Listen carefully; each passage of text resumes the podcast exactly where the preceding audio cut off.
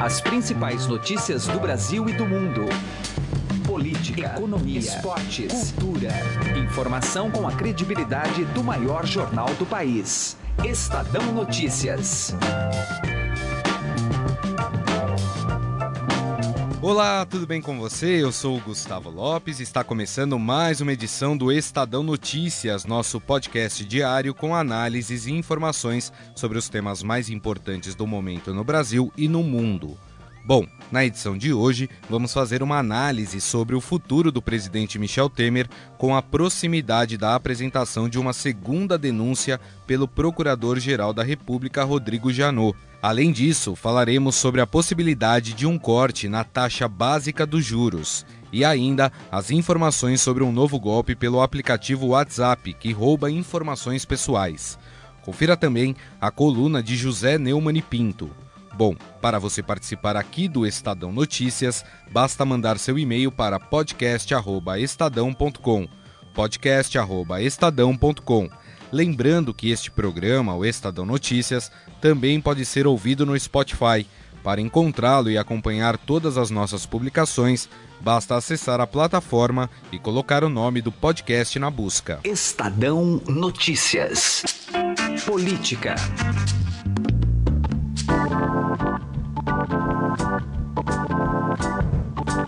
E agora no Estadão, nós vamos falar que, às vésperas de uma nova denúncia do Procurador-Geral da República, Rodrigo Janot, contra o presidente Michel Temer, muita expectativa sobre este assunto.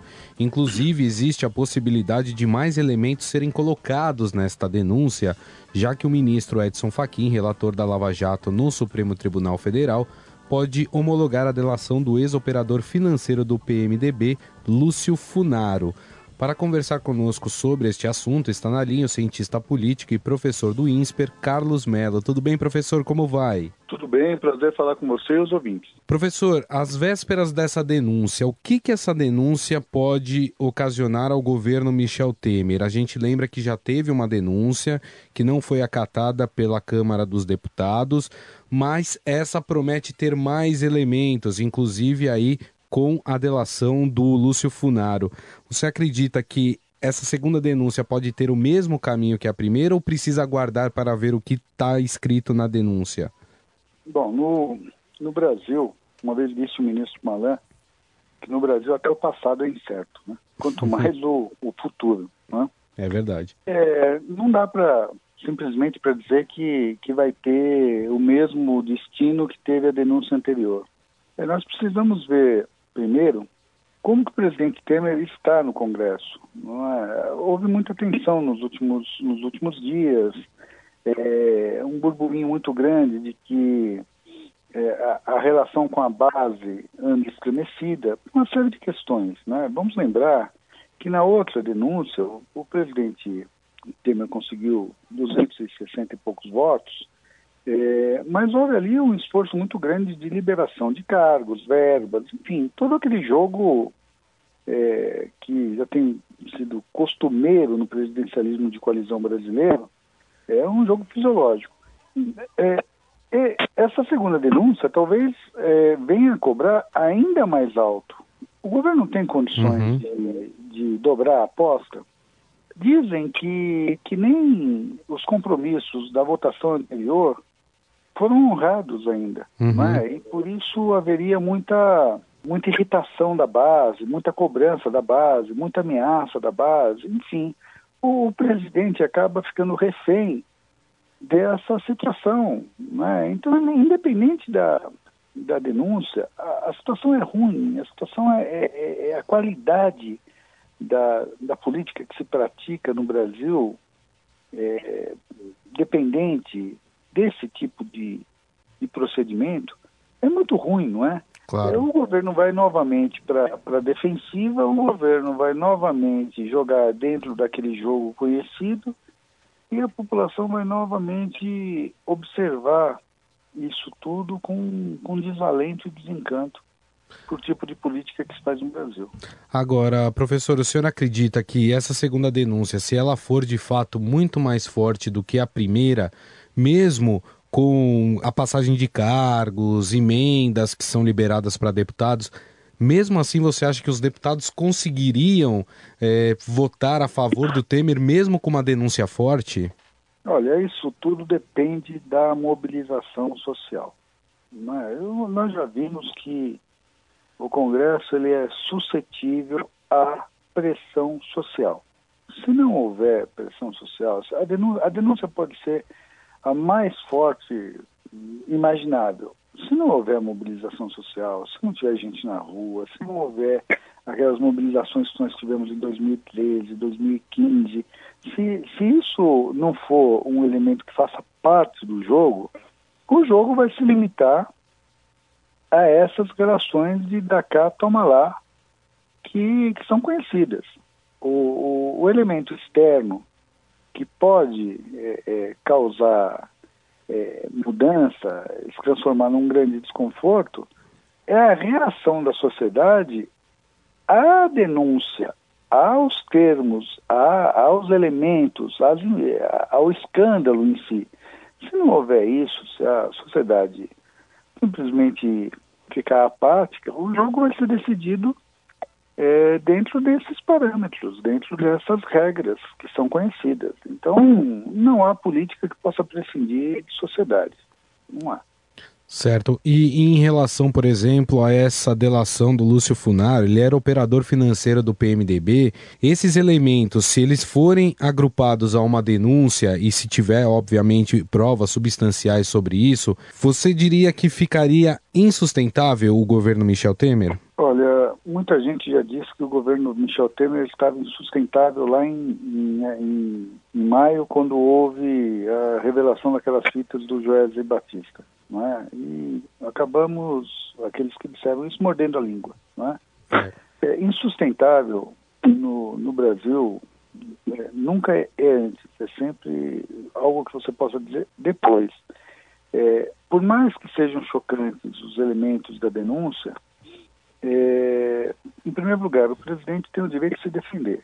Talvez o Congresso devesse ter o, o dever é, de permitir que o presidente se defendesse fora do cargo, porque é para isso que, que serve o afastamento. O afastamento não é um julgamento uhum. se o presidente é ou não é, culpado. O, o, afastamento significa que o Congresso é, quer que o presidente se explique e se defenda. O presidente tem elementos para sua defesa, então essa que é a pergunta. O Congresso, se permitisse o processo, haveria um afastamento, o presidente se, afastaria, se, se defenderia afastado. É claro que o afastamento é, enfraquece o presidente Temer. No entanto, o seu não afastamento também lhe dá a, a oportunidade de simplesmente não se defender, de simplesmente ignorar é, a denúncia, uhum. o que também não é bom para a sociedade. Claro. Nós conversamos com o um cientista político e professor do INSPER, Carlos Melo. Professor, mais uma vez, muito obrigado pela sua atenção. Prazer falar com você e com os ouvintes do Estadão. Direto ao assunto, com José Neumann e Pinto.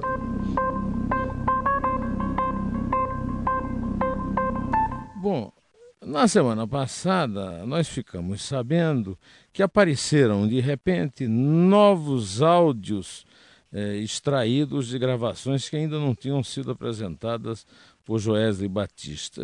Eu gostaria de saber por que, é que Joesley Batista tem todo esse privilégio. O privilégio de ser perdoado de dois mil anos de cadeia. E agora o privilégio de fazer uma, uma, doa, uma delação premiada a conta-gotas. Né?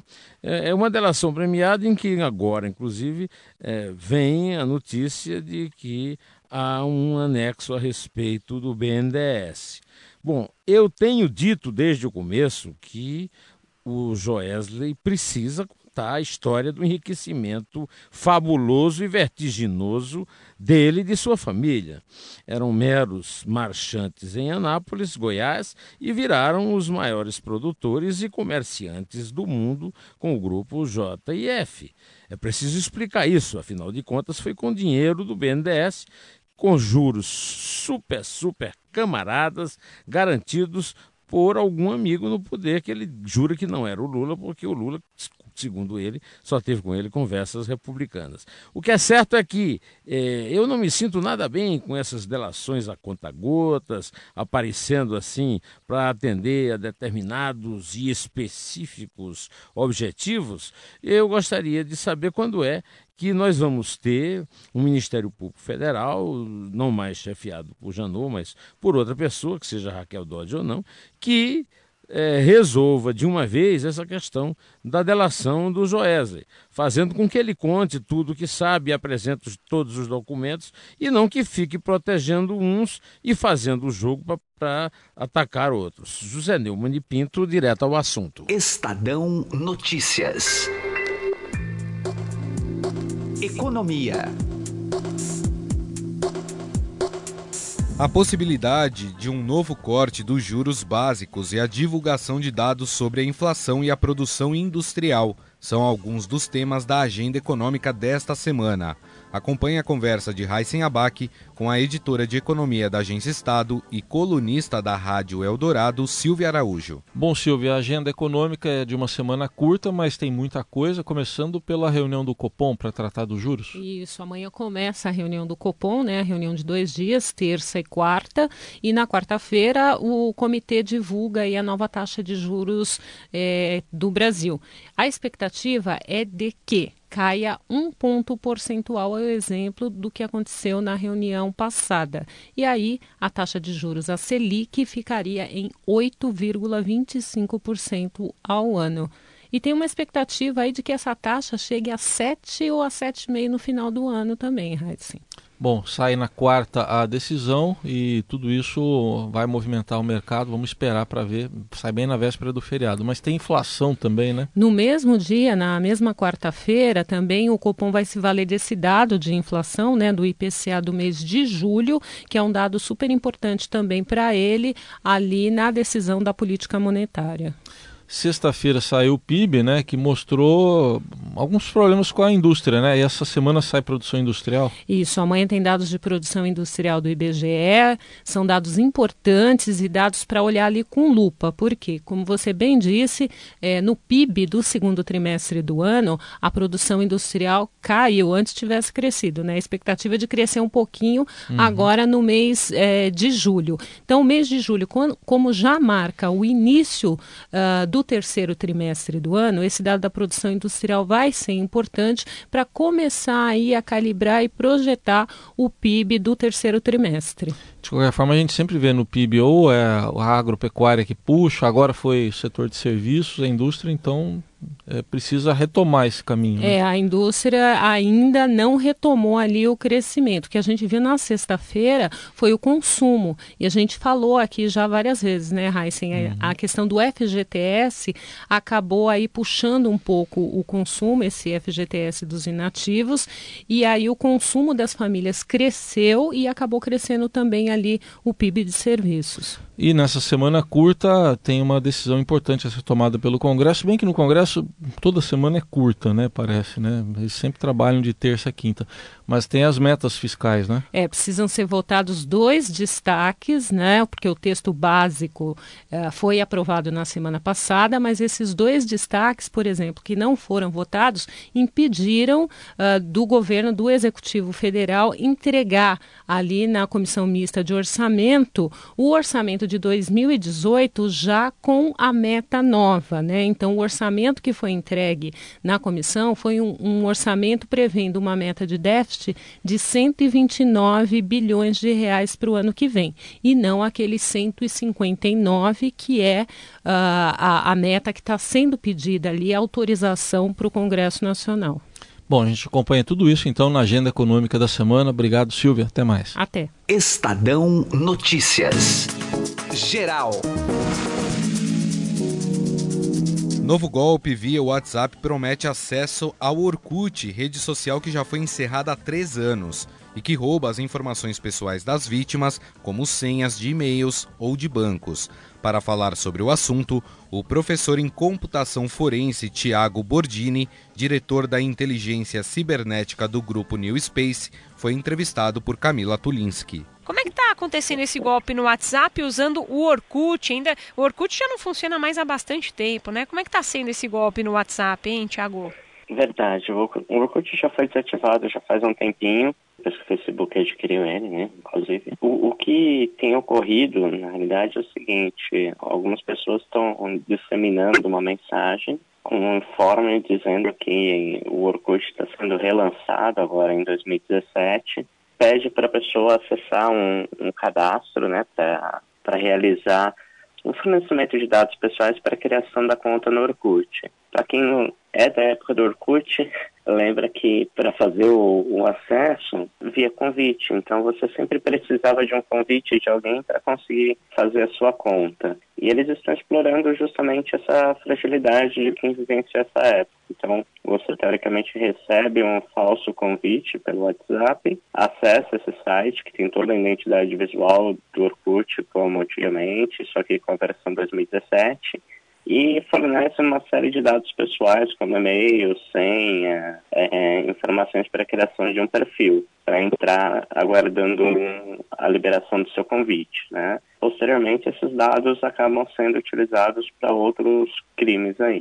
Puxa, e tem uma estimativa de quantas pessoas estão caindo nesse, nesse golpe via WhatsApp, Thiago? Ainda não se tem uma estimativa, porque essa mensagem está sendo disseminada por. Tem, tem diversas variantes dela, na realidade, né? E não tem nenhum ponto central onde a gente consiga identificar quantas vítimas já caíram nesse, nesse golpe. O que se sabe até o momento é que não se tem nenhuma notícia dessa mesma mensagem replicada para outros idiomas que não seja o português. Não. Então a gente consegue identificar que é algo bem direcionado realmente para o Brasil. Você já explicou aqui para a gente, Tiago, que é, os, as pessoas que aplicam esse golpe elas têm acesso aos dados pessoais das vítimas. E aí o que, que eles podem fazer com esse tipo de dados aqui? Só para a gente fazer um alerta para quem está acompanhando, né, a nossa entrevista, que tipo de, de benefício o golpista consegue com dados tão tão pessoais aí das vítimas? O principal objetivo nesse golpe é a obtenção de e-mail e senha.